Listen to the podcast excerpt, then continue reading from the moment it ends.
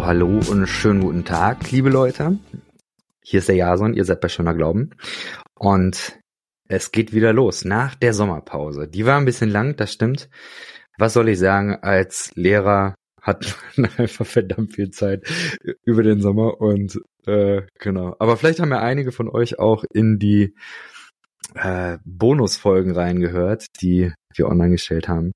Naja, heute ähm, lässt sich Chris entschuldigen, die ist äh, verhindert, aber dafür habe ich Jana da. Schön, dass du da bist. Hi. Ja, hi Jason, cool. Danke für die Einladung. Äh, wir haben ja tatsächlich schon äh, die ein oder andere äh, Podcast-Erfahrung gehabt, also zumindest eine weiß ja, ich. Bei Remix. Bei Remix, Ach, ne? Das fällt mir gerade erst ein, ja, stimmt. Ja, auf dem Freakstock. Das war tatsächlich legendär. Und davor. Einmal bei Remix auch, und ja. einmal habt ihr mich eingeladen, über Jesus Freaks zu sprechen. Ja, genau. Ja, Genau. oh Mann. Also sogar das zwei. heißt- Das, äh, ich meine, die äh, Live-Geschichte, die war natürlich nochmal sehr besonders, ja, weil da irgendwie äh, pickepacke volles Haus war und irgendwie ganz viele Leute auf dem Freakstock. Äh, ja, das war, Ja. war auch äh, sehr interessant, auf jeden Fall. Ähm, und da sind wir im Prinzip schon so ein bisschen äh, bei dir. Du äh, hast eine enge Verbindung mit den Jesus Freaks. Du hast lange Jahre das, wie soll ich sagen, äh, die die Zeitschrift der Das- Jesus Freaks, die korrekte Bande, ja, Äh, das sie jetzt Jesus am Ende Freaks hieß, ne? Magazin, genau. das Jesus Freaks Magazin. Das hast du redaktionell. Ehemals der kranke Bote. Ja, genau. ja, genau. Ja, ich war äh, um, fünf Jahre lang war ich Chefredakteurin von dem Jesus Ja. Freaks Magazin, davor schon, also einfach lange mit Jesus Freaks unterwegs. Ähm, ja, und ähm, du wolltest mich gerade vorstellen, aber jetzt bin ich dir ins Wort gefallen. Äh, alles gut, alles gut. Du bist äh, Theologin und Germanistin. Da Ja, genau. äh, haben wir auch eine große Gemeinsamkeit, genau. und bin ähm, nicht Lehrerin geworden. Ja, du hast es richtig gemacht. Hätte ich aber werden können, bin ich aber nicht, ja. Mhm. Genau.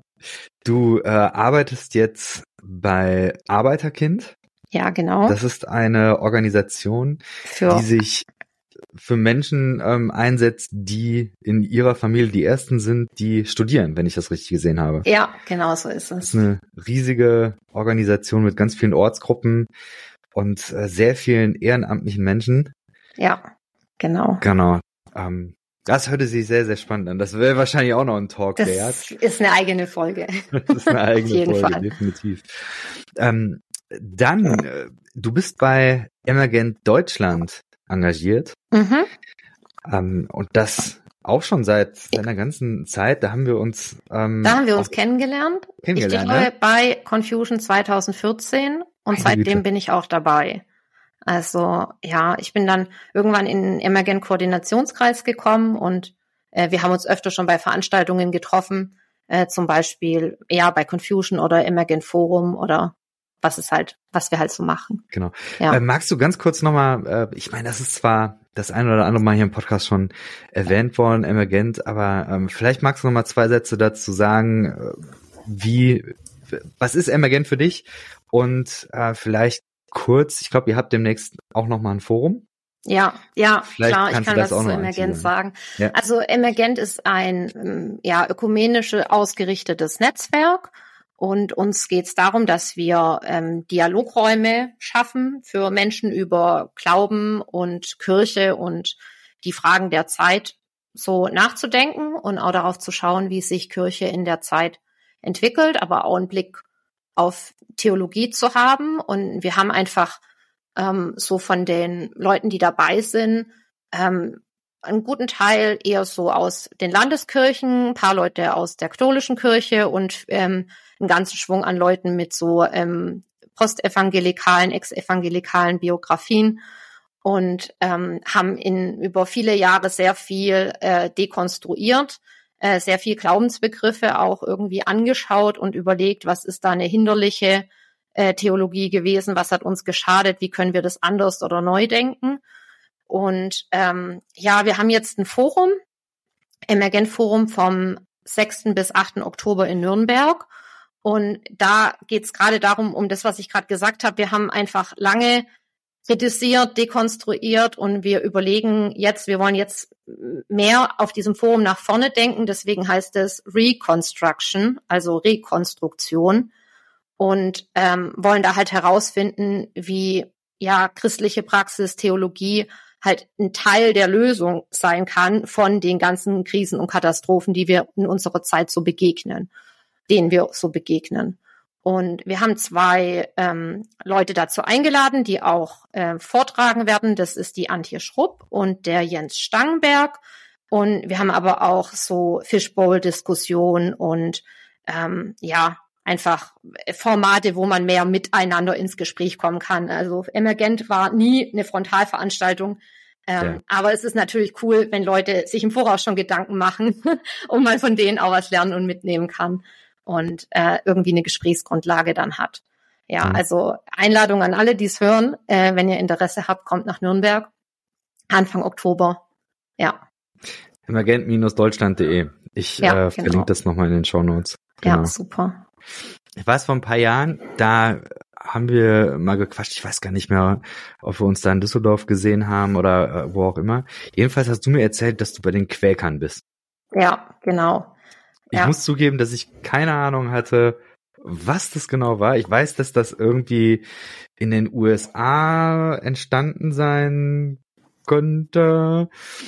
Äh, ich habe natürlich jetzt in Vorbereitung habe ich mich natürlich ein bisschen eingelesen, mhm. das schon, aber zum damaligen Zeitpunkt mhm. konnte ich nichts äh, mit anfangen. Vielleicht geht das dem ein oder anderen, äh, de, dem ein oder der anderen äh, von den Zuhörenden auch so. Deswegen, ähm, vielleicht kannst du mal ganz kurz umreißen, was muss man sich darunter vorstellen?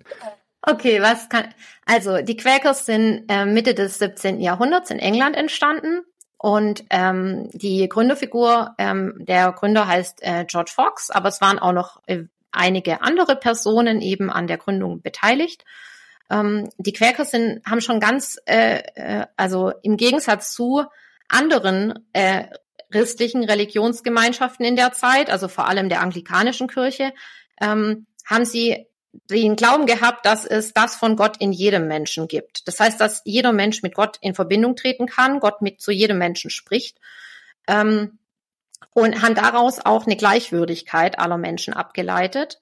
Und ähm, sie haben kein Amt gehabt, also es gab keinen äh, Priester oder Pfarrer oder so, sondern es haben sich einfach Menschen zusammen versammelt, um gemeinsam auf Gott oder auf das von Gott in jedem Menschen zu hören. Und ähm, es durfte jeder sprechen, also auch Frauen, auch Sklaven, also zu späteren Zeitpunkt, als man sich dann mit diesem Thema beschäftigt hatte. Und äh, die Quäker hatten zum Beispiel auch ähm, ein, haben ein, ein Zeugnis, ein Punkt, der ihnen sehr wichtig ist, ist die Wahrhaftigkeit, ähm, weswegen sie es abgelehnt haben, ein Eid zu schwören, ähm, was ihnen sehr viele Probleme und Verfolgung eingebracht hat. Ähm, und es gibt sogar ein Zeugnis gegen das Hutziehen. Also das ist ganz interessant, habe ich neulich gelesen, ähm, dass ähm, man einfach jeden Menschen, die Idee ist einfach, dass man jeden Menschen mit dem gleichen Respekt ähm, begegnet. Und ähm, sie haben einige, also sie wurden verfolgt in England ähm, und dann sind viele ausgewandert in die USA. Ähm, einer der bekanntesten Quäker ist William Penn. Das ist ja der Begründer von Pennsylvania. Deswegen mhm. heißt Pennsylvania, Pennsylvania. Und in den USA haben sie auch einen wesentlichen Beitrag geleistet zur Abschaffung ähm, der Sklaverei. Und einer, äh, ein Quäker, der da sehr engagiert war, der war der John Woolman. Ähm, ja, von dem habe ich neulich auch gelesen.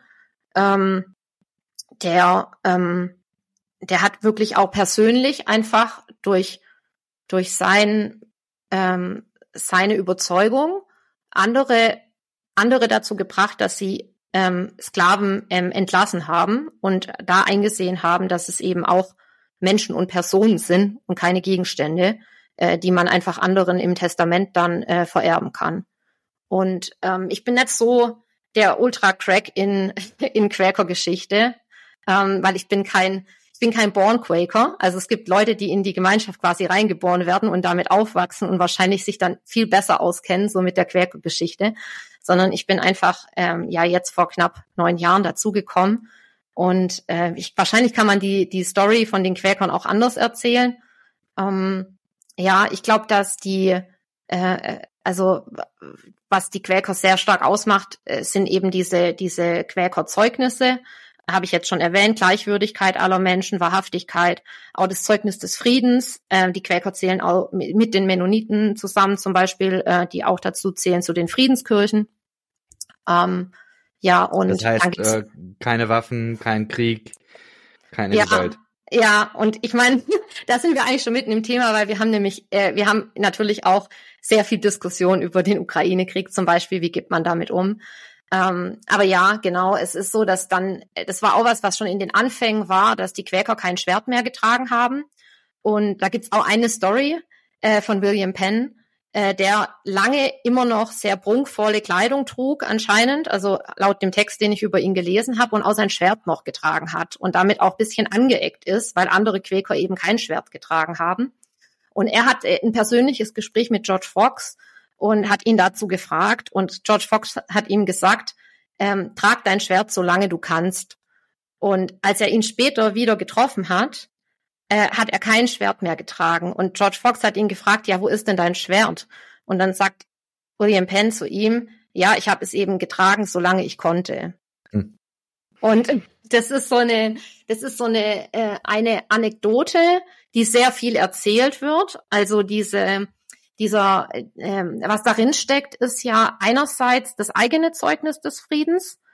Ähm, also selber nach der eigenen Überzeugung zu handeln und dem anderen aber auch diese Freiheit zu lassen und äh, einfach, dass jeder Mensch aufgrund seines eigenen Gewissens oder dieser inneren Stimme oder so seine Handlungen ähm, gestalten kann. Und ähm, er kann dann halt sagen, ja, ich konnte es nicht mehr. Ja, er konnte es nicht mehr. Ich verstehe das so, dass er es halt nimmer mit seinem Gewissen irgendwann vereinbaren konnte. Aber dass George Fox irgendwie so klug war, also aus meiner Sicht jetzt, wenn ich die Story höre, äh, das zuzulassen, dass sich das bei ihm selber entwickeln kann und er ihn nicht verurteilt hat dafür. Du hast gesagt, du bist vor neun Jahren dazugestoßen. Mhm. Wie ist es dazu gekommen und äh, kannst du uns da ein bisschen mit reinnehmen? Wie war das, als du dann zu äh, diesen Treffen dann gekommen bist? Mhm. Weiß nicht, ob du da wusstest, worauf, äh, also was dich da erwartet mhm. und wie das war. Kannst du das mal ein bisschen erzählen?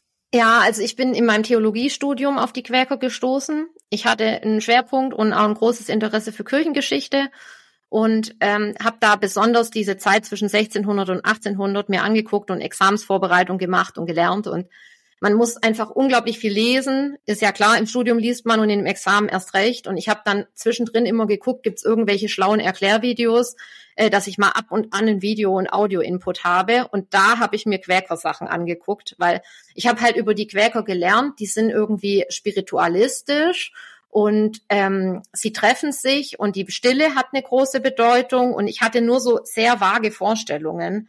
Er hat bisschen was über diese Verfolgungsgeschichte gelernt und so ein paar Namen und paar Zahlen und das war's dann. Und dann habe ich Videos gesehen, dass eben Menschen, das waren Quäker in den USA, gesprochen haben über die Andachten.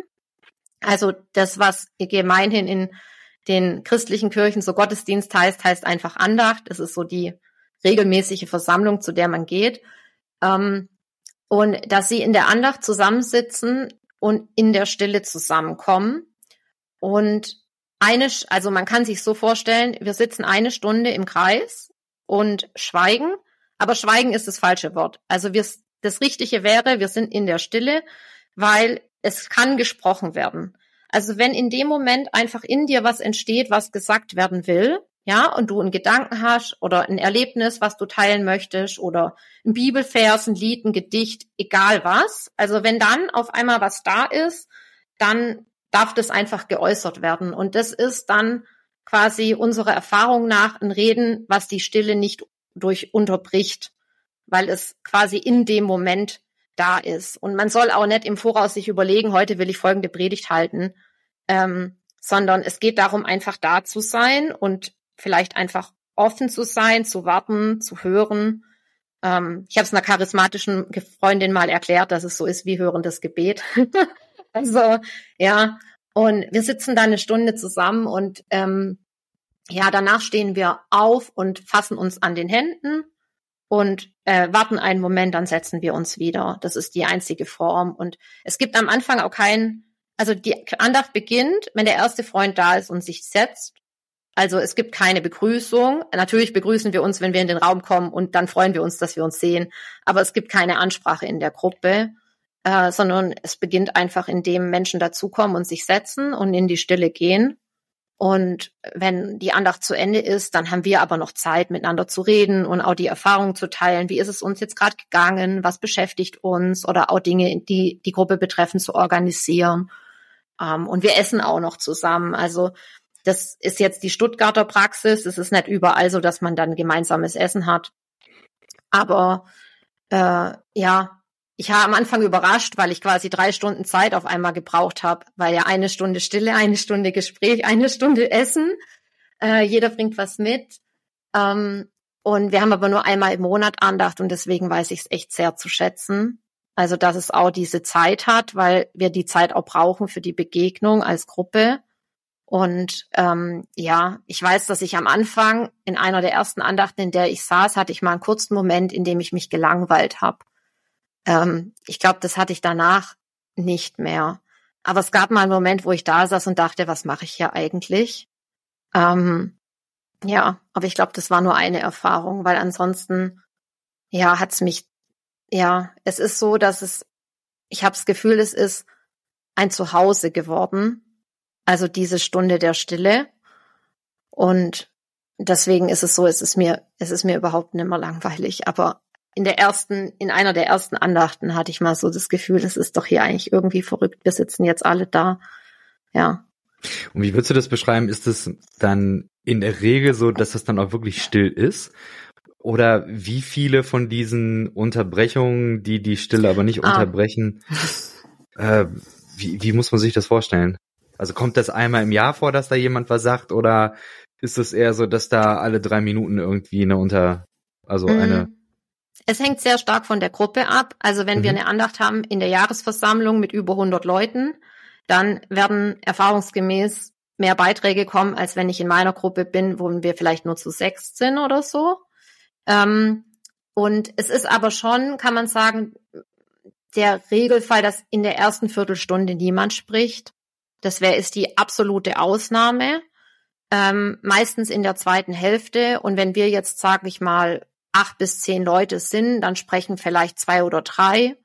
Ähm, also so meine Erfahrung. Vielleicht eine Person nach 40 und eine nach 50 Minuten. Ähm, also die erste halbe Stunde ist meistens still in unserer Gruppe. Ähm, aber wenn man, ich war jetzt auch schon, als ich mal in der Freiburger Gruppe war und da waren irgendwie 20, 30 Leute, da gab es viel mehr Beiträge. Und es war aber auch wirklich, es war auch sehr, sehr schön. Und ja. Und es ist halt sehr wichtig auch, dass auch wenn jemand gesprochen hat, wenn man selbst den Impuls hat zu sprechen, man nicht direkt spricht, sondern schon noch mal wartet, äh, damit man auch wirklich zuhören konnte, was der Erste gesagt hat oder die Erste. Ja. Hm. Erinnert mich tatsächlich auch ein bisschen an die Brüdergemeindenpraxis, aus der ich komme. Mhm. Ähm, wobei da Frauen nicht sprechen. Ich, ja, tatsächlich schon. Das, also das ah, ist ja. ein großer Unterschied, klar. Das, da dürfen nicht alle sprechen, aber da sind, glaube ich, auch im Verhältnis dann sehr, sehr viel mehr Beiträge. Also da mhm. hat man mhm. dann ja auch eine Stunde. Ähm, aber da ist äh, sehr, sehr viel mehr. Und da wird ja auch zusammen gesungen. Das ist, gibt's, glaube ich, bei den mhm. Quäkern so nicht, wenn ich das richtig verstanden mhm. habe. Nee, also es gibt keine, keine Tradition, dass wir singen. Es ist so, dass es einmal, ich kann mich erinnern, in den neun Jahren, in denen ich dabei war, gab es einmal eine Frau, die in der Andacht war und in der Andacht in der Stille ein Lied gesungen hat. Hm. Ähm, aber das ist meine einzige Erfahrung und da kann man ja jetzt nicht sagen, das ist irgendwie Gruppensingen. Wir haben schon ja. mal, vor dem Essen haben wir mal ein Lied gesungen oder so, aber also es ist kein Teil von der, von der Liturgie. Ähm, ich weiß, dass es in USA Quäker gibt, die eher eine evangelikale Prägung haben. Also aus unserem Wording evangelikal, das ist ein anderes Wording als also aus meiner Sicht ist es ein anderes Wording. Ähm, ähm, und die haben, wir haben ähm, unprogrammed Meetings, also unprogrammierte Treffen, Andachten, so wie ich es gerade beschrieben habe, in denen es quasi nur die Stille gibt. Aber in den USA, diese äh, Strömung des Quäkertums, die haben Programmed Meetings. Das heißt, das ist eine Liturgie wie ein Gottesdienst. Also da gibt's dann auch äh, Gebet und Singen und Bibelvers und es gibt auch einen Pastor äh, äh, der eine Predigt vorbereitet hat.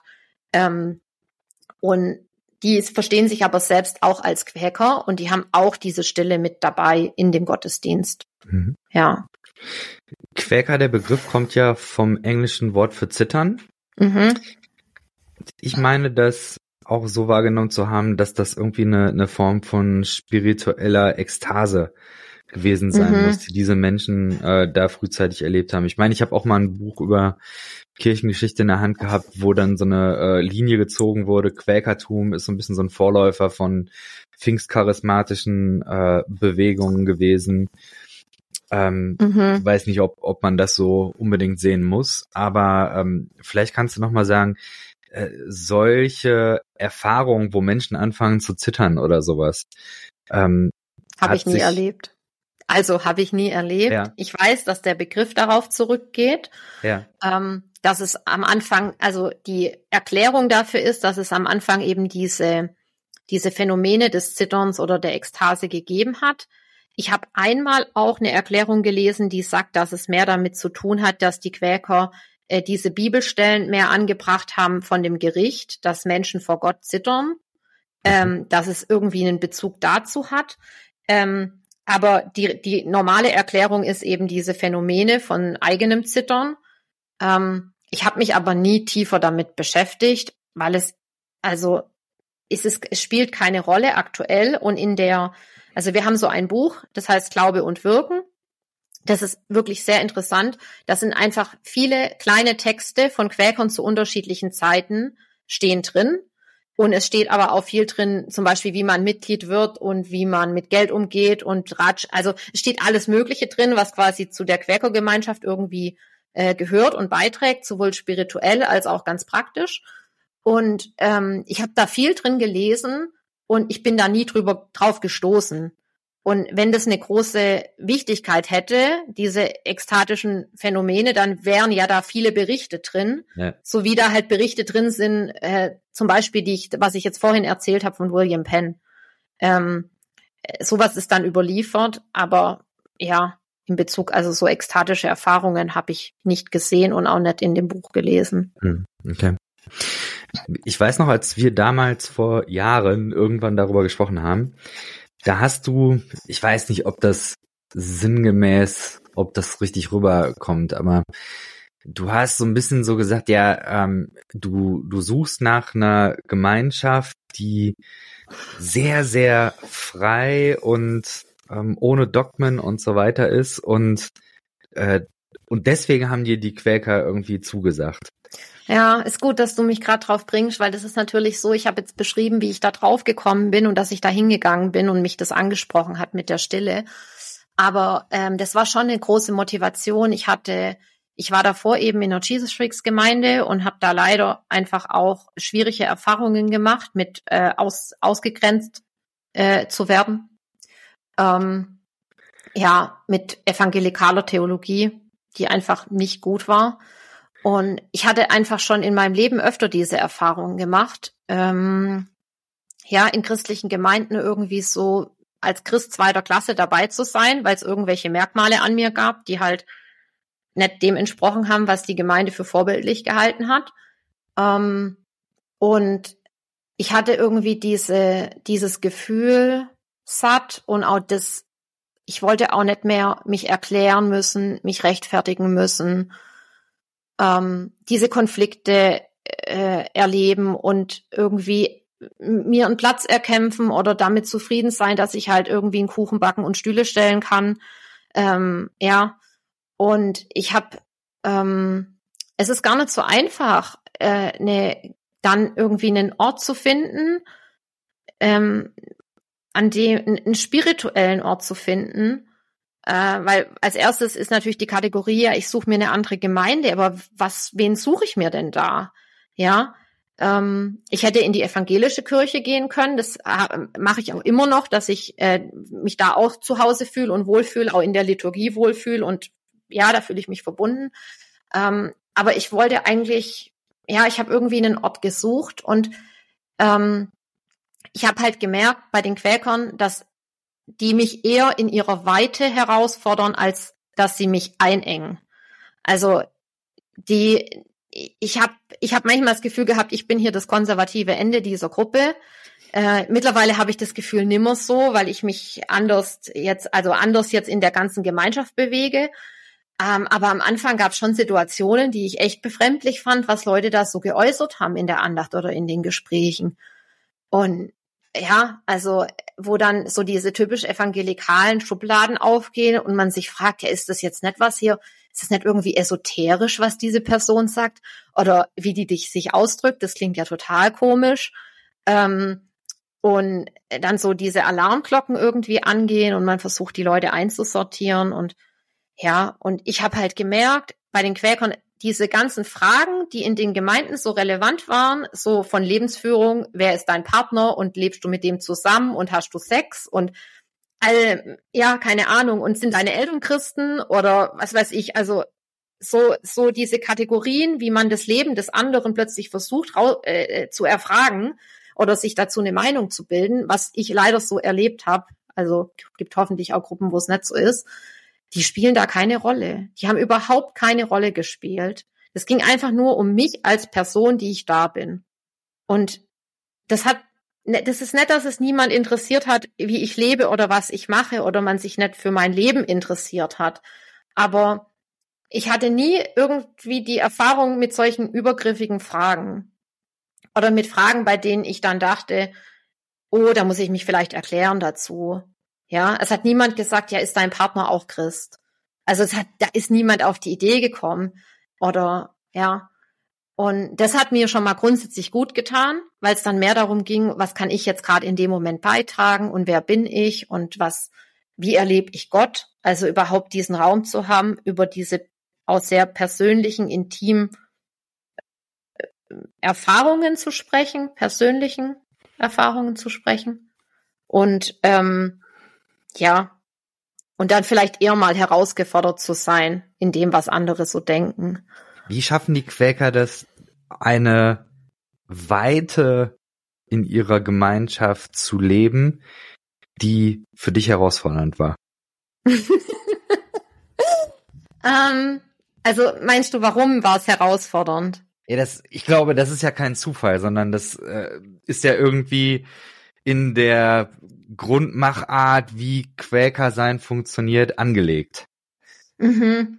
Ja, also ich habe mich ja mittlerweile da echt umgewöhnt und ich schätze das jetzt und ich bin dafür einfach unglaublich dankbar und habe ja, ich habe manchmal noch das Gefühl, dass mich Sachen herausfordern, aber die weiter als solche nicht. Ähm, es ist es ist so, ich glaube, ich habe mich auch ein bisschen gefragt, woran liegt es, es dieses Zeugnis der Wahrhaftigkeit, das ist mir selber auch sehr wichtig. Ähm, das ist sehr, also das ist für die Quäker sehr wichtig. Das heißt, ist Zeugnis so eine die, Art Kernwert oder ähm, ja genau, kann man Zeugnis sagen. Da? Ja, das ja, das ist so Quäkersprache. Das merke ja. ich jetzt auch, dass ich mir da auch ein bisschen was angewöhnt habe. Ähm, obwohl ich insgesamt, vielleicht Randbemerkung, das Gefühl habe, meine, meine Vokabular ist viel größer und breiter geworden, als es davor war. Ähm, und ich bin ein bisschen weg von diesem reinen Theologensprech und auch von diesem evangelikalen Sprech, sondern ich bin ein bisschen beweglicher. Ähm, aber ähm, ja, also die Wahrhaft, das Zeugnis der Wahrhaftigkeit, das, das, was ich vorhin erzählt habe mit dem äh, Trag dein Schwert, solange du kannst, ähm, das ist ja auch sehr individualistisch. Also jeder Einzelne handelt nach seinem Gewissen und jeder Einzelne ist gefragt. Es gibt so eine Stelle, die auch viel zitiert wird, ja, die Apostel sagen dieses und Jesus sagt jenes, so ungefähr, aber was kannst du sagen? Ja, dass es darum geht, das eigene zu sagen. Und da ist die Erlaubnis dafür da in der Gemeinschaft und das ist auch die Aufforderung. Ich kann mich nicht verstecken hinter irgendeiner Gruppenmeinung. Und das bedeutet aber auch, ich habe natürlich, weil die Quäkergemeinschaft ist auch nicht groß in Deutschland, 250 ähm, habe ich gelesen. Ja, 200 Mitglieder. Ich meine, man kann sich als Quäker bezeichnen, ohne Mitglied zu sein, aber ich meine nur von, damit man mal einen Anhaltspunkt hat.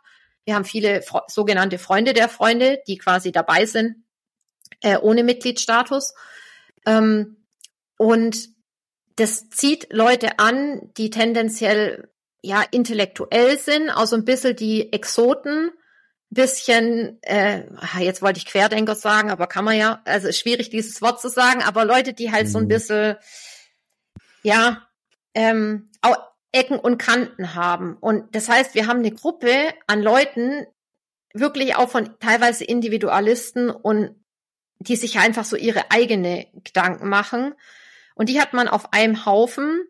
Und da hat man natürlich alle, also die Leute haben unterschiedliche Ansichten und Auffassungen. Und das darf sein. Und ich habe ich hab halt die Erfahrung gemacht und schätze das, dass ich nicht einer Meinung sein muss mit den anderen und trotzdem dazugehöre und mit denen verbunden bin und eine Gruppe bin und eine Gemeinschaft.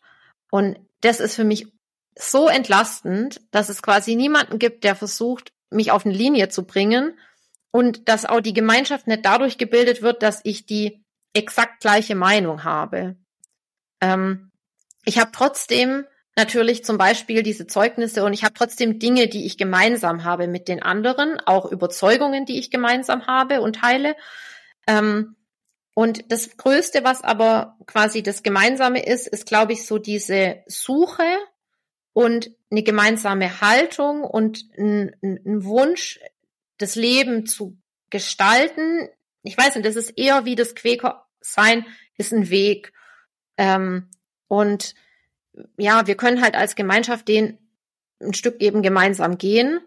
Ähm, und wir brauchen aber nicht die gleichen Auffassungen zu haben. Also die Quäker haben zum Beispiel auch kein Bekenntnis. Also die meisten, also die, normalerweise haben Kirchen ja ein Glaubensbekenntnis ähm, und formulieren da ihre Glaubensgrundsätze und das gibt es bei den Quäkern nicht, weil die Überzeugung ist, dass das Bekenntnis quasi was ist, was innen im Menschen ähm, ist. Und es ist auch schwierig, also es die Quäker auch gemerkt haben, dass es schwierig ist, was festzuhalten, was quasi ein und für alle Mal gilt. Und deswegen ist es auch so zum Beispiel dieses Buch, von dem ich gesprochen habe, Glaube und Wirken, wo viele kleine Texte sind aus verschiedenen Zeiten. Das wird auch immer weiterentwickelt.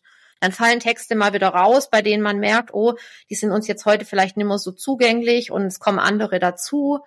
Ähm, und das ist halt was, was in Bewegung ist. Aber das und, wirkt auf mich ja. so ein bisschen mehr, äh, also dieses Buch, ich habe es nicht gelesen, ich kenne das nicht, aber äh, das scheint für mich jetzt mehr so ein bisschen zu sein, eine Beschreibung dessen, was Quaker sein ausmacht und weniger, was Glaubensüberzeugungen von Quakern, Quakern ja, genau. sind, oder? Ja, ja, das ist gut, gut gesagt, ja. Ja. Aber wie funktioniert das? Äh, also ohne Glaubensbekenntnis, ohne so eine Art Quaker-Theologie, wenn ich das richtig verstehe. Mhm. Mhm. Äh, also was, was ist dann so ein, so ein Bindeglied oder so eine Identifikation? Funktioniert mhm. das dann nur über die Form oder mhm. wie, ja, wie ist ich, es? Ja, ich glaube einfach über die innere Erfahrung, also über diese, dass, dass eben Menschen beschreiben können, ich mache eine innere Erfahrung mit Gott oder mit dem Göttlichen oder mit dem inneren Licht. Und das ist was, was mir wichtig ist, wertvoll ist, wesentlich ist. Und danach richte ich mich aus. Ja. Ähm, also es gibt äh, also als ein Teil von ähm, von diesem, was auch in dem Buch ist, es gibt so ein äh, was, was auch ausgesendet wurde. Es gibt einen Text, der heißt Ratschläge und Fragen. Ähm, und der erste Ratschlag, der auch viel zitiert wird. Der heißt, ähm, achtet, liebe Freunde, auf die Regungen der Liebe und der Wahrheit in euren Herzen. Vertraut ihnen als der Stimme Gottes, dessen Licht uns unsere dunklen Zeiten zeigt und uns zu neuem Leben führt. Und man könnte sagen, dass diese Ausrichtung, die ist Kern des Quäkerseins. Und ich glaube, wenn jemand eben merkt, ich habe diesen Wunsch, auf diese Regungen der Liebe und der Wahrheit in meinem Herzen zu achten und denen zu vertrauen als der Stimme Gottes, dann ist es möglich für den, sich zugehörig zu fühlen und zu sagen, ich, ich werde jetzt Quäker oder Quäkerin und bin gemeinsam mit anderen unterwegs, die das auch wollen. Und ähm, das Quäkertum ist ja in der christlichen Tradition entstanden, aber vielleicht erklärt das, was ich gerade gesagt habe, auch, dass sich nicht alle Quäker als Christen verstehen und es auch Quäker gibt, die aus anderen ähm, religiösen Hintergründen kommen. Weil eben diese, das heißt, diese, diese, der Glaubensinhalt quasi nicht, nicht fest definiert ist. Ja. Ich weiß nicht, ob postchristlich ein gutes Wort ist. Müsste ich drüber nachdenken. Also für viele, also viele Quäker sind Christen, nicht alle.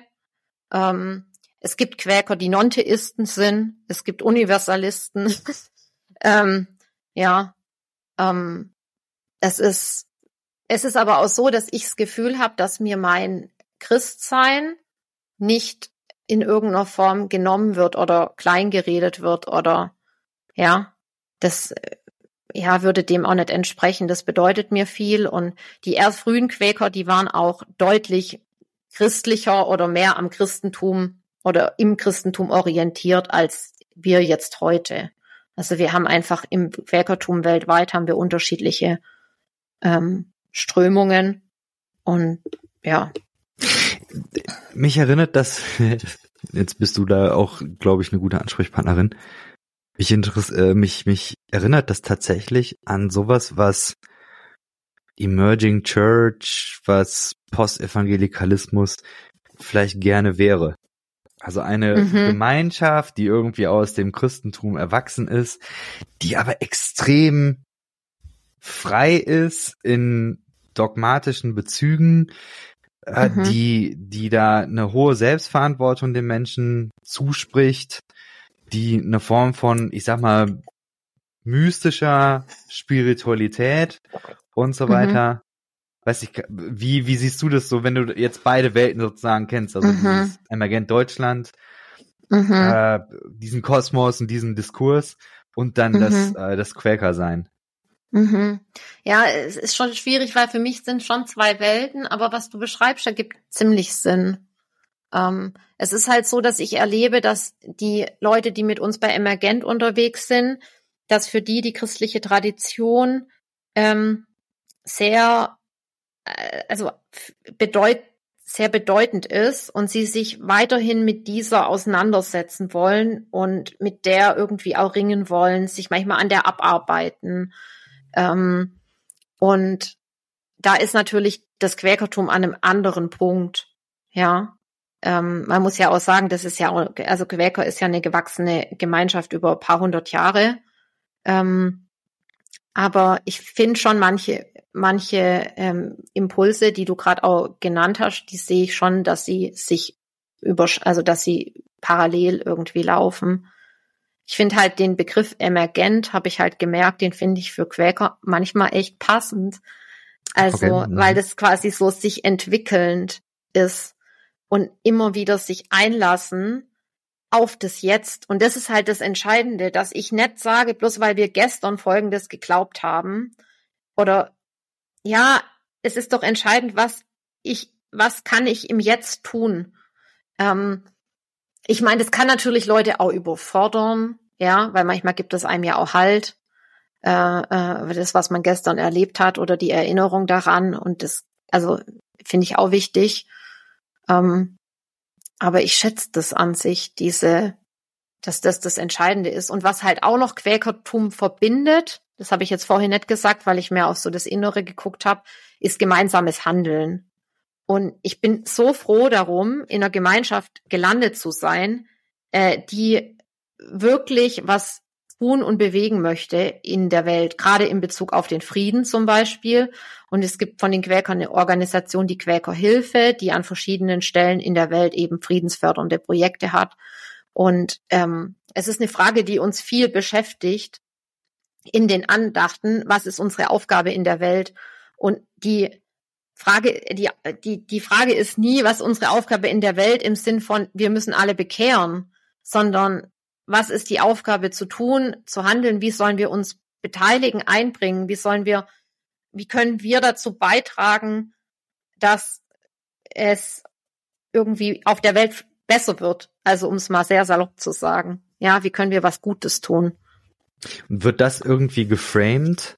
Also, weiß ich nicht gibt's da irgend, also ich meine jetzt in der Transformationstheologie, ähm, wo ich jetzt so ein bisschen auch herkomme, da wird ja immer gesagt, Missio Dei, Gott ist dabei, diese Welt zu einem besseren Ort zu machen, Reich Gottes und was weiß ich. Da kommen dann ja so ganz viele so biblische Bezüge.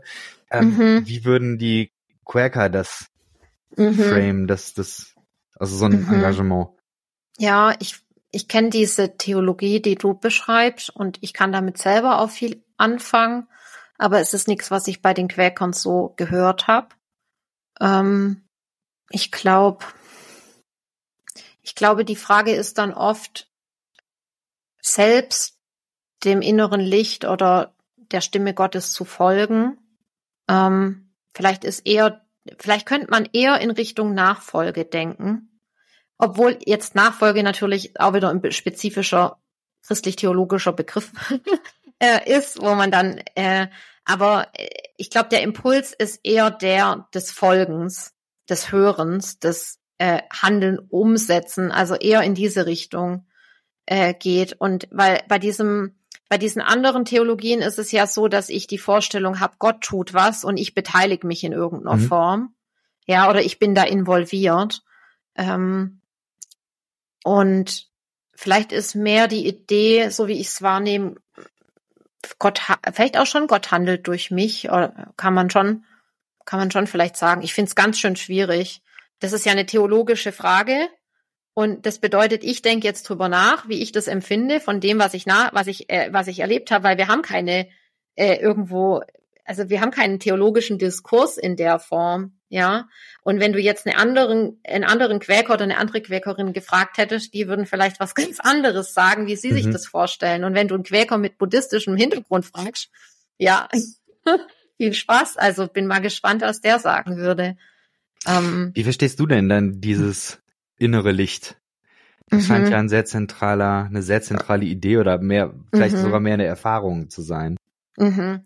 Ja, ich habe, also das ist was, was mehr dieses Thema Flexibilität in den Begriffen äh, äh, angeht. Da bin ich jetzt, äh, ich, für mich ist das in Ordnung, das so zu bezeichnen. Ähm, ich persönlich habe schon das Gefühl, ich kann von Gott sprechen. Und für mich ist selber Gott ganz stark das Leben, das ewige Leben, das ist für mich sehr damit verbunden.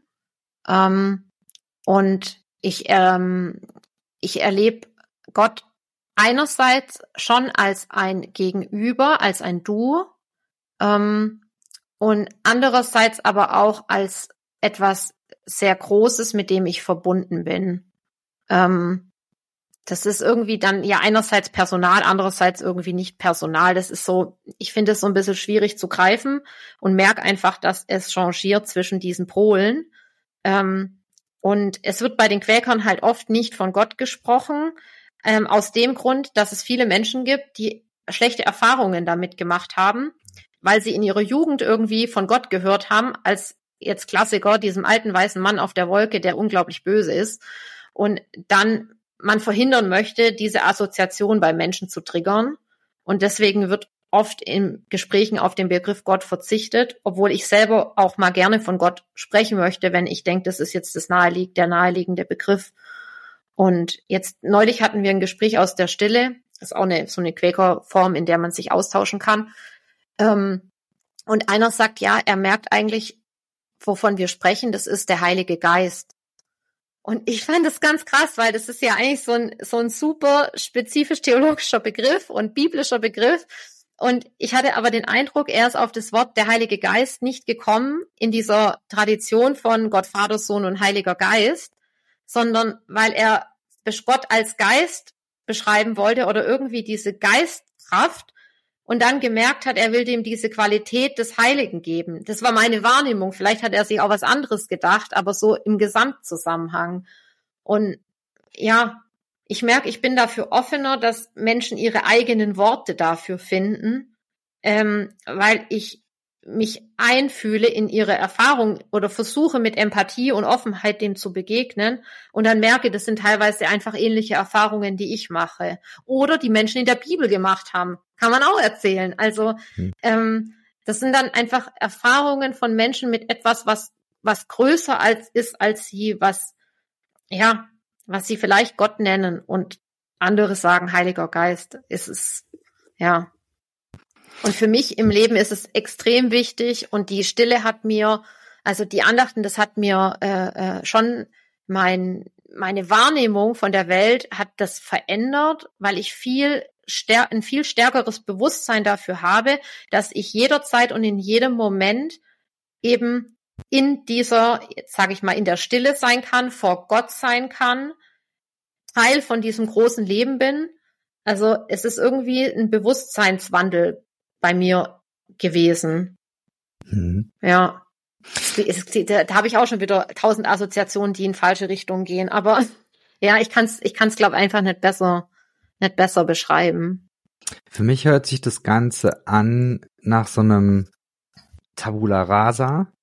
Also sozusagen, dass man den ganzen Ballast an theologischen Vorwissen, Konzepten und was weiß ich, was man da so mit sich rumschleppt, dass man das einfach mal beiseite lässt mhm. und das auch in der Gruppe verankert ist, dadurch, dass man eben keine Predigt hat, kein Glaubensbekenntnis hat, sondern dass man eine Erfahrung hat. Also äh, äh, korrigiere mhm. mich, aber ich versuche das gerade so ein bisschen zu verstehen. Ja.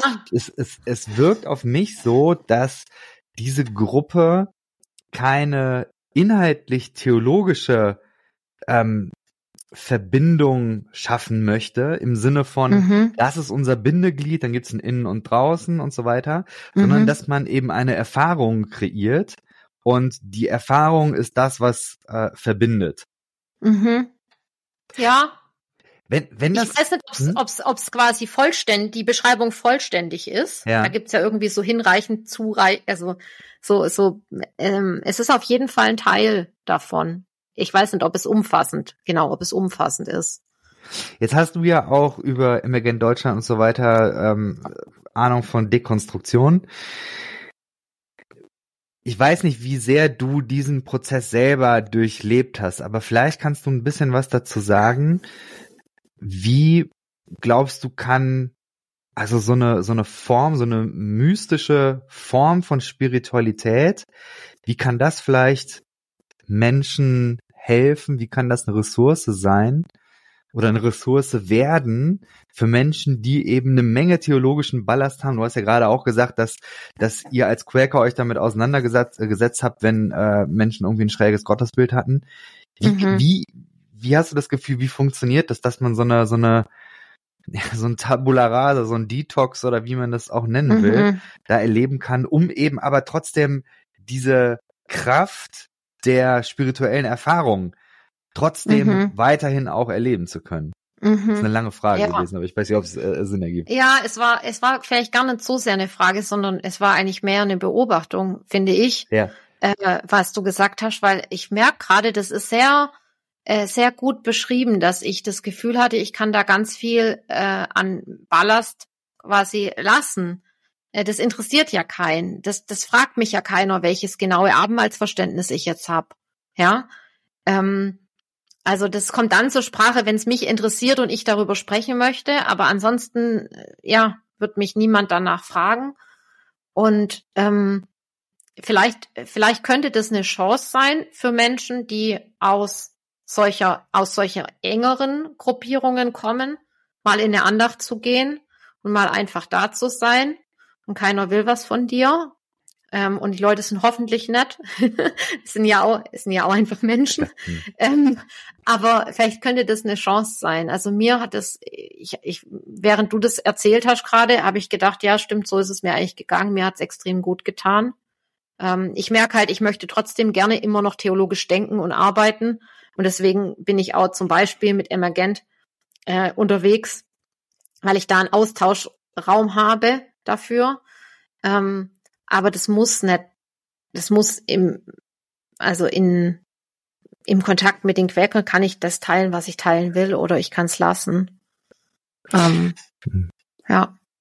Jetzt hast du gesagt, dass ihr da eine Stunde sitzt. Mhm. Das, was ich da gedacht habe, als du das so erzählt hast, und dass dann vielleicht auch irgendwie dann in Minute 40 oder 50 Leute anfangen, dann irgendwie einen Wortbeitrag oder wie auch immer einen Beitrag mhm. äh, zu äußern. Ich habe mir gedacht, die wenigen Erfahrungen, die ich mit Stille gemacht habe, mhm. die waren für mich extrem anstrengend, extrem brutal. Also ich glaube, ich wäre da mhm. nicht bei langweilig, sondern ich wäre wahrscheinlich bei, das ist echt hart, das auszuhalten. Ah ja. Ne, weil ja, du bist ja da nicht am Handy und äh, scrollst durch TikTok oder liest was oder schreibst was, sondern du bist mhm. ja einfach nur mit deinen Gedanken Mhm. Du bist nicht alleine, du bist in der Gruppe, das ist vielleicht auch nochmal anders, aber ja. das, äh, kannst du das nochmal ein bisschen beschreiben? Wie, ja. wie ist das? Und, und ist das, ich sag mal, ist das vermittelbar oder ist das, also, mhm. kann man, kann man eigentlich, wenn man aus so einem Freikirchendenken kommt und, und, und so einer Glaubenspraxis dann in so eine Andacht reinstolpern, ohne dass man nach zehn Minuten schreiend rausrennt, weil man es nicht mhm. aushalten kann, jetzt mal überspitzt mhm, gesagt. Mhm. Ja, es kann schon sein, dass es manchmal anstrengend ist, das stimmt schon. Also, es kann schon sein, dass man mal denkt, boah, ey, packe ich das jetzt hier? Ähm, boah, das geht ja noch echt lang. Keine Ahnung, vielleicht denkt man sowas. Ähm, ich glaube, also das ist, das ist gar nicht so einfach für mich, darüber zu reden, weil ich jetzt seit Jahren diese Praxis geübt habe, daran zu denken, wie ich habe dann mal Momente, wo es schwer ist, aber die sind ja anders als für jemand, der jetzt ganz neu ist. Ähm, auf jeden Fall hilft es, in der Gruppe zu sein. Ungemein. Wir haben als Corona anfing, haben wir gesagt, wir machen jeder Andacht zu Hause alleine und dann telefonieren wir miteinander. Also eine Stunde sitze ich alleine in meiner Wohnung in der Stille. Ich bin, also das war hart. Ich habe es nicht gepackt.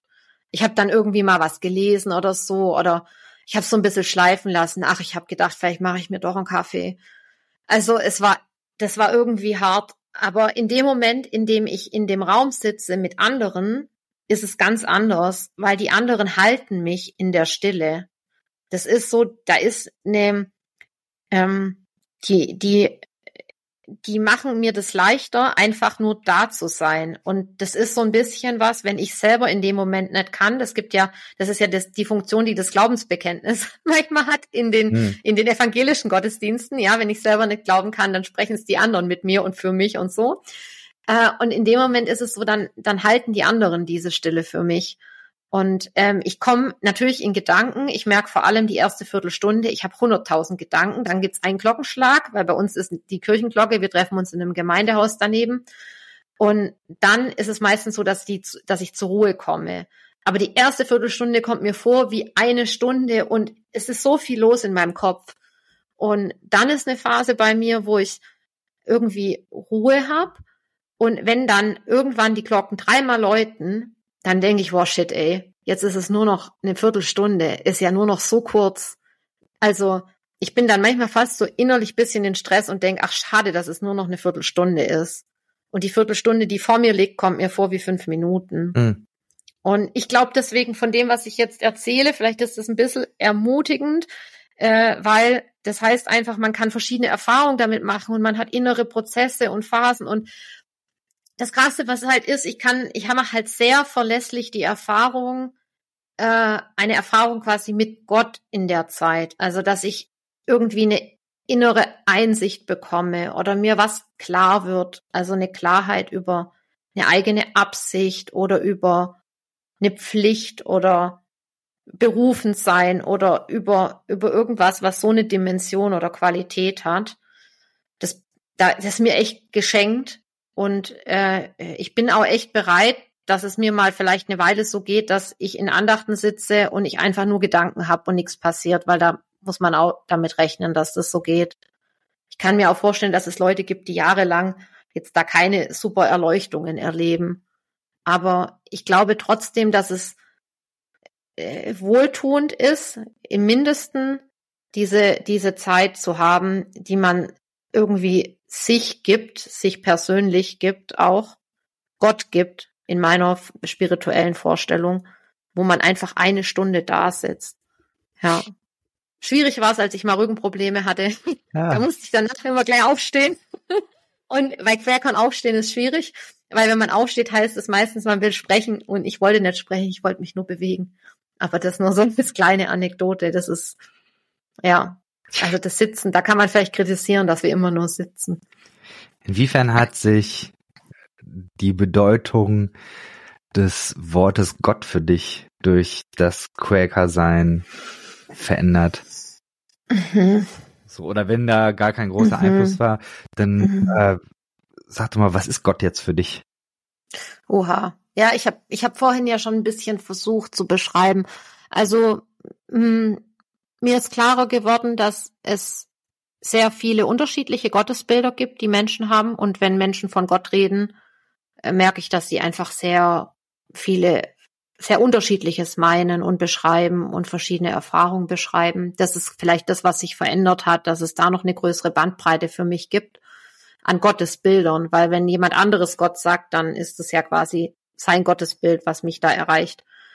Ähm, und dann hat sich natürlich irgendwie mein eigenes Gottesbild verändert in der Zeit. Ich weiß aber nicht, ob jetzt durch die Quäker oder durch das ganze Leben.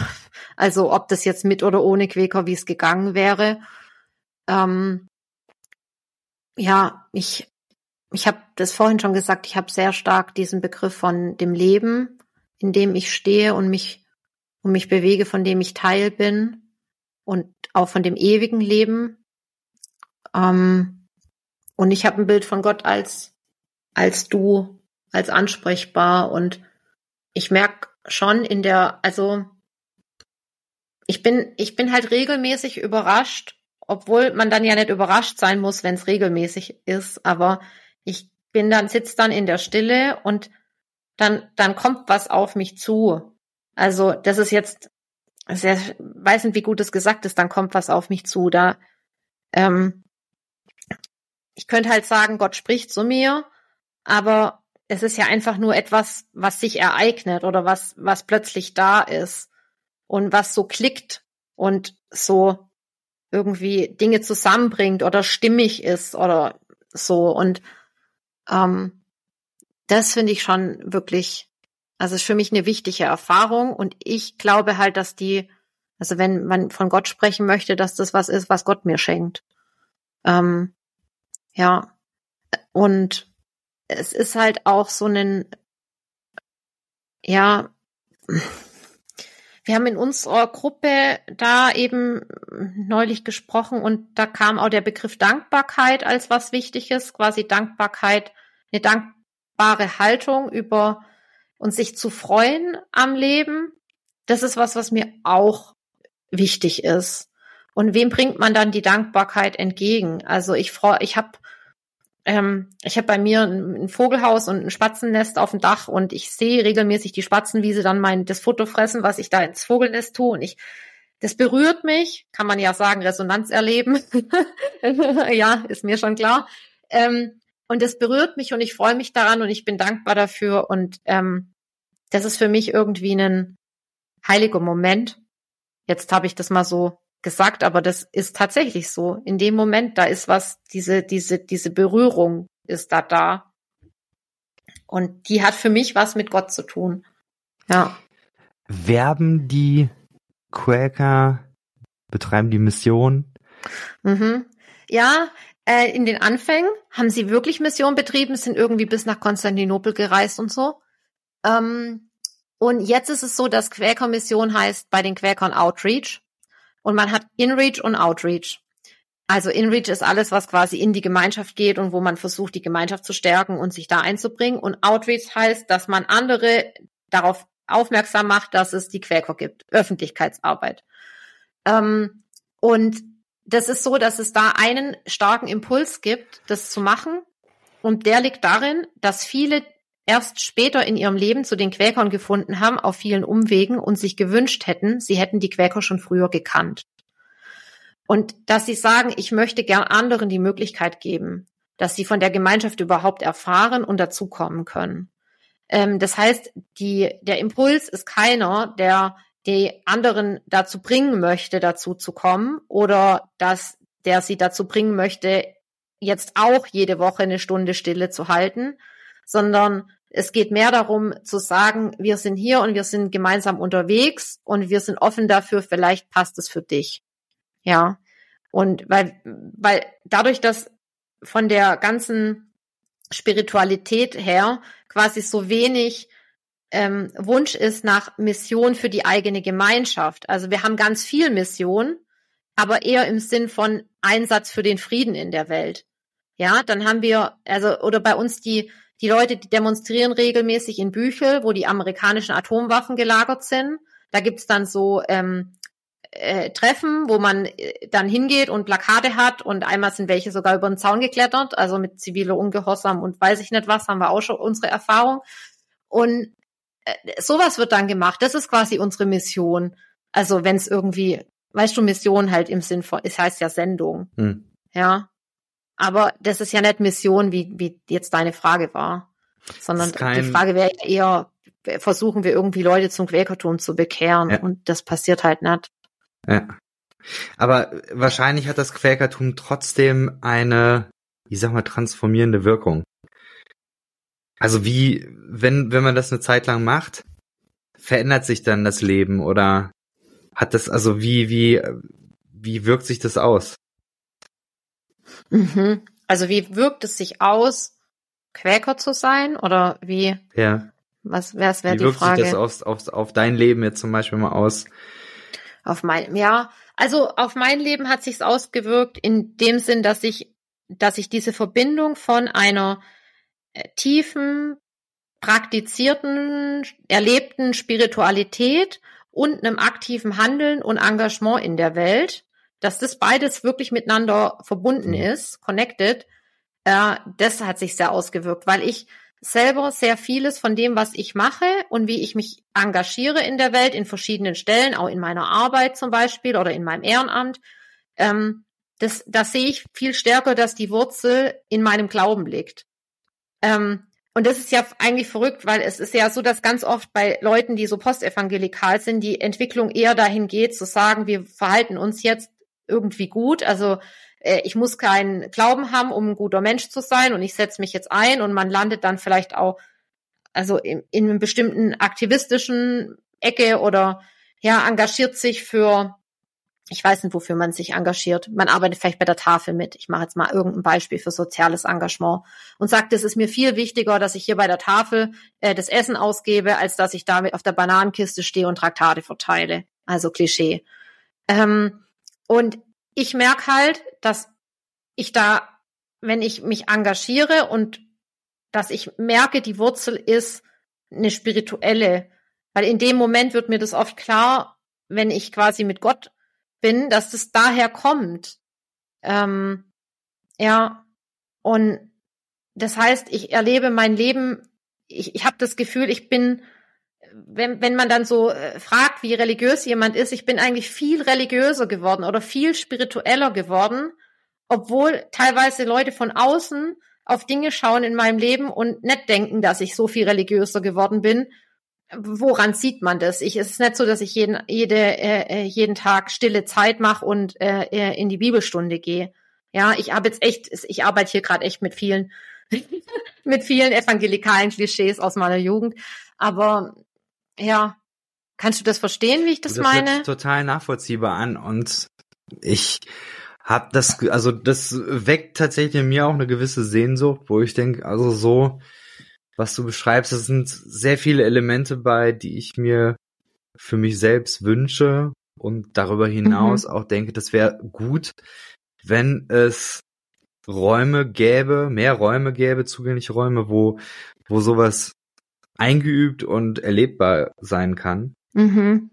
Ich merke, mhm. dass also um davon vollends zu überzeugt, äh, überzeugt zu sein, wenn man davon überhaupt sprechen kann. Ich glaube, was, was mir irgendwo fehlt, da, da wollte ich mal nachfragen, wie das äh, dir so geht.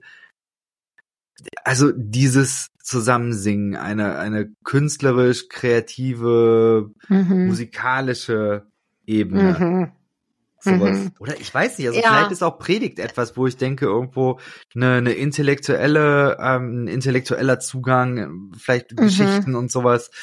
Mhm. Das, äh, also das verbinde ich ja sehr, sehr stark auch mit dem Glauben. Das ist eben mein, mhm. mein evangelikaler Background. Ähm, mhm. Weiß ich, wie geht dir das? Also ja, es sind, das sind jetzt zwei verschiedene Punkte und bei dem einen quasi würde ich dir recht geben, dass er fehlt und bei dem oder manchmal vielleicht schwierig ist und bei dem anderen aber nicht. Mhm. Also bei dem Intellektuellen auf keinen Fall. Es fehlt mir nicht, also ich sage, ich möchte immer noch diese Auseinandersetzung mit theologischen Themen und mit Christentum und so und hab, bin deswegen auch bei Emergent mhm. dabei. Mhm. Ähm, aber der intellektuelle Anspruch innerhalb der Quäker ist aus meiner Sicht tendenziell eher hoch, weil viele Leute sehr gebildet und belesen sind und wirklich viele kluge Gedanken äußern. Und ähm, du einen, ähm, du auch gefordert bist darin, ähm, wenn du jetzt zum Beispiel in der Stille eine Erfahrung machst, die überhaupt zur Sprache zu bringen, das ist eine richtige Aufgabe. Also das auszudrücken. Weil gerade nach dieser Frage, gemäß der Frage, äh, was kannst du sagen, das ist nicht einfach. Es ist leichter, Dinge nachzuerzählen. Und ähm, es ist wahrscheinlich leichter, Jason, jetzt einen Podcast zu machen über jemanden, der ein schlaues Buch geschrieben hat und dann gibst du wieder, was der sagt und dann kritisierst du, was der sagt. Aber wenn du jetzt, du hast ja selber auch mal ein Buch geschrieben, wenn du jetzt selber ein weißes Papier hast und dein eigenes ausdrücken sollst, ist echt eine Aufgabe. Hm, verstehe. Und wir haben halt innerhalb der ähm, deutschen Jahresversammlung, wenn wir haben halt einmal im Jahr eine Jahresversammlung, wo sich alle Quäker aus Deutschland und ähm, Österreich und der Schweiz treffen. Und da haben wir zum Beispiel eine sogenannte Carry-Vorlesung. Das ist so wie der Keynote-Vortrag. Mhm. Ähm, und das bereitet halt jemand vor. Geht meistens so, wenn man es ausdruckt, dann 40 Seiten. Und es ist unglaublich dicht und es ist echt eine Qualität. Äh, die Leute wissen das auch zwei oder drei Jahre im Voraus, dass sie da dran sind ähm, und haben dann Zeit, sich zu überlegen, was sie mit der Gemeinschaft teilen wollen von ihren Einsichten oder Erkenntnissen oder so. Und wir lesen die dann, also wir hören die bei der Jahresversammlung, die wird ausgedruckt, verschickt und man bespricht sie noch. Und ich finde, da ist ein Level an intellektueller Auseinandersetzung quasi mit Theologie auch, weil das ja jeweils die, das ist, was der Einzelne, äh, womit sich der Einzelne gerade beschäftigt oder mit der Welt oder mit dem Quäkersein, die hat echt Tiefe und Substanz und ich bin sehr gefordert. Ähm, bei dem Thema künstlerisch kreativer Ausdruck, das ist schon was, ähm, das ist schon äh, äh, missing, ja. Hm. Also ähm, das ist was, ich merke, dass dadurch, dass alle Menschen sind und das ein grundmenschliches ja, Wunsch ist, sich kreativ auszudrücken, entstehen immer wieder an verschiedenen Stellen dann Räume dafür, aber eben nicht in dieser Stunde der Andacht. Hm. Ähm, zum Beispiel, wenn Jahresversammlung ist, dann gibt es oft eine bewegte Andacht am Morgen, dass man eine Stunde in den Wald geht, äh, wie ein Waldspaziergang, quasi aber in dieser inneren Andacht äh, weil Leute das Bedürfnis haben nach Bewegung und Kontakt mit der Natur und nicht nur in einem Gemeindesaal sitzen wollen. Und ich habe auch das Gefühl, dass, oder wir haben dann einen sogenannten bunten Abend, so der Klassiker, der bunte Abend, jeder macht einen Beitrag. Und da ist die Kreativität ungemein hoch. Ja. Ähm, das ist aber so, dass ich denke, das ist was, was man in der einzelnen Gruppe und Gemeinschaft dann einbringen kann. Ähm, und wo man selber ein bisschen einen Weg finden muss. Ja, ich, also es ist eine bei uns, die unglaublich gut äh, backen kann äh, und immer neue Rezepte ausprobiert und die kommt dann immer mit irgendwas, was sie gebacken hat und ich bin überwältigt, was es, was sie halt gemacht hat und die bringt es halt an der Stelle dann ein. Hm. Aber ja, ich weiß schon mit diesem Thema, man ist irgendwie in einer Band und macht Musik. Äh, das ist quasi in dem normalen Modus ja nicht vorgesehen. Ja, ja. Ja, aber ich glaube halt, die Offenheit grundsätzlich auch für Kreativität ist da, weil das ja auch was ist, was daraus, also was ganz oft ja auch aus dem Moment heraus entstehen kann. Hm. Also ich glaube, das ist es äh, möglich, dass man da einfach so zustößt oder ähm, wie ist mhm. da der mhm. Modus? Sch ja, also man kann vorbei und ja, auf jeden Fall. Also ja. man kann einfach äh, gucken, wo ist die nächstgelegene Quäkergruppe und dann äh, kann man schauen, wann treffen die sich und dahin gehen. Man kann auch im Voraus mal eine E-Mail schreiben. Es ist gar nicht schlecht, eine E-Mail zu schreiben, ähm, weil eben nicht jede Gruppe sich jede Woche trifft. Mhm. Ich glaube, in Berlin haben sie wöchentlich und in Freiburg auch, aber sonst viele Gruppen auch zu anderen mhm. Zeiten. Mhm.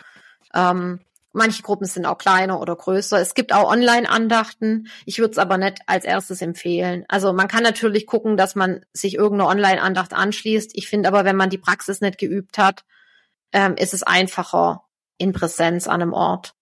Ja. Mhm. Ähm, ja. Und wir normalerweise müssten, also die Leute, die da die E-Mail-Adressen haben, das sind meistens die Schreiber oder Schreiberin. Das ist halt so ein Amt innerhalb der Quäker, was man übernehmen kann. Also man Gruppenschreiberin, unsere Gruppenschreiberin antwortet dann recht zuverlässig, weil es ist ja auch eine Aufgabe, dann den neuen Leuten zu schreiben. Also wer es hört und danach suchen will, probiert's aus. Hm. Ich habe das Gefühl, dass aus dieser Auseinandersetzung mit den Quäkern ich da viel mitnehmen kann, auch für dieses ganze Dekonstruktionsthema. Ähm, also so ein bisschen, Schön. ich glaube, das, was bei mir da hängen bleibt, ist, ja, es, äh, es geht eben. Es geht äh, Spiritualität mhm. äh, mit einer christlichen Färbung, so will ich es mal nennen. Ähm, so, also man, man, man kann eine christliche Färbung da mit verbinden. Man kann eine mystische Spiritualität erleben, ähm, jenseits von einer dogmatischen Glaubensbekenntnis äh, mhm. festgelegten Glaubensweise. Das, mhm. Das ja. finde ich ist, ist irgendwie auch sehr ermutigend. Von daher vielen Dank, ja. uns damit reingenommen. Es ist halt vielleicht mal anstrengend, weil du dann auf viele Leute stößt, die halt irgendwelche anderen Überzeugungen haben. Ja. Aber ich meine, das ähm, ist man ja sonst im Leben auch schon gewohnt. Also, ist ja vielleicht auch nicht verkehrt, das zu lernen und das äh, auszuhalten. Ja. Ja, schön. Vielen, vielen Dank, dass du dir die Zeit genommen hast und uns da mit äh, reingenommen hast. Ja, danke für deine Fragen. Das war jetzt echt ähm, anregend für mich, musste ich voll überlegen, teilweise, wie, wie sage ich das jetzt und wie ähm, kann ich das irgendwie vermitteln. Also danke für die Einladung. Ja, sehr gerne. Ich hatte das Gefühl, dass das gut rübergekommen ist. Also ich habe das. Okay. Äh, du, du hast mich einigermaßen verstanden, dann ist wunderbar. genau, sehr schön. gut, dann äh, machen wir hier ein Komma und ich sag bis demnächst. Bis dann. Bis dann.